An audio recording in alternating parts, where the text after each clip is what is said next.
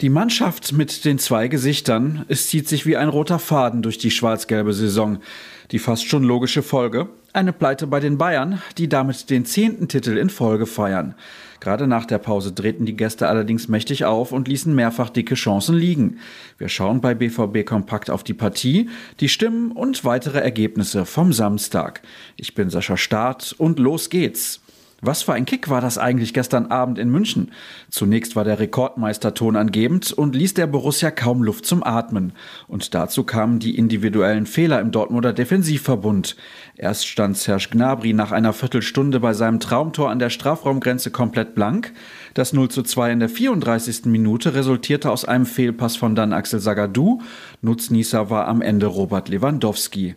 Aus der Kabine kam der BVB so, als hätte man mal eben die ganze Mannschaft ausgewechselt. Eine Wucht, die auch den Gegner überforderte. Josua Kimmich fällte Marco Reus im Strafraum, Emre Can verwandelte den Strafstoß ein paar Minuten nach Wiederanpfiff. Kurze Zeit später faulte Benjamin Pavard Jude Bellingham, es gab jedoch keinen Elfmeter. Jamal Musiala machte dann mit dem 3 zu 1 in der 84. Spielminute alles klar für die Hausherren. Nach dem Spiel sagte Marco Rosa am Mikrofon von Sky, in der zweiten Halbzeit haben wir unsere Angriffe zu Ende gespielt und Abschlüsse gehabt. Das hat in der ersten Halbzeit gefehlt.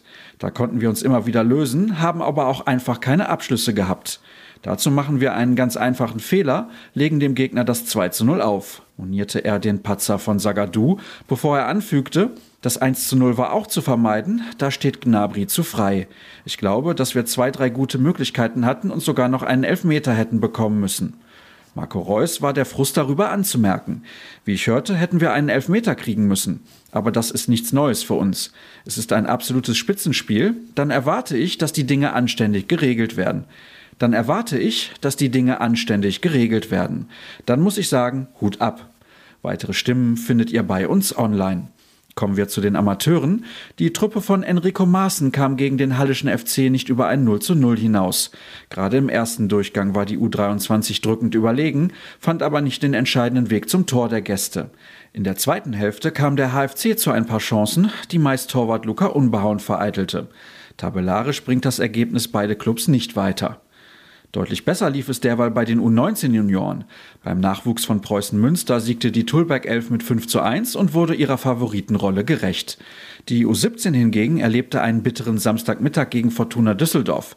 Mit 2 zu 3 verlor das Team von Trainer Sebastian Gebhardt gegen den Tabellenzweiten. Dabei kamen die Dortmunder nach einem 0 zu 2 Rückstand auf beeindruckende Weise zurück ins Spiel, verloren am Ende aber dennoch. Viel los, viel Fußball, viele Ergebnisse, quasi so, wie wir es doch am meisten lieben.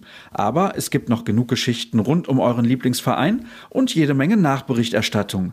Die lest ihr natürlich auf ruhrnachrichten.de. Dort könnt ihr auch gerne ein Plus-Abo abschließen und auf Social Media könnt ihr der Redaktion einfach unter rnbvb folgen und bleibt damit immer brandaktuell informiert.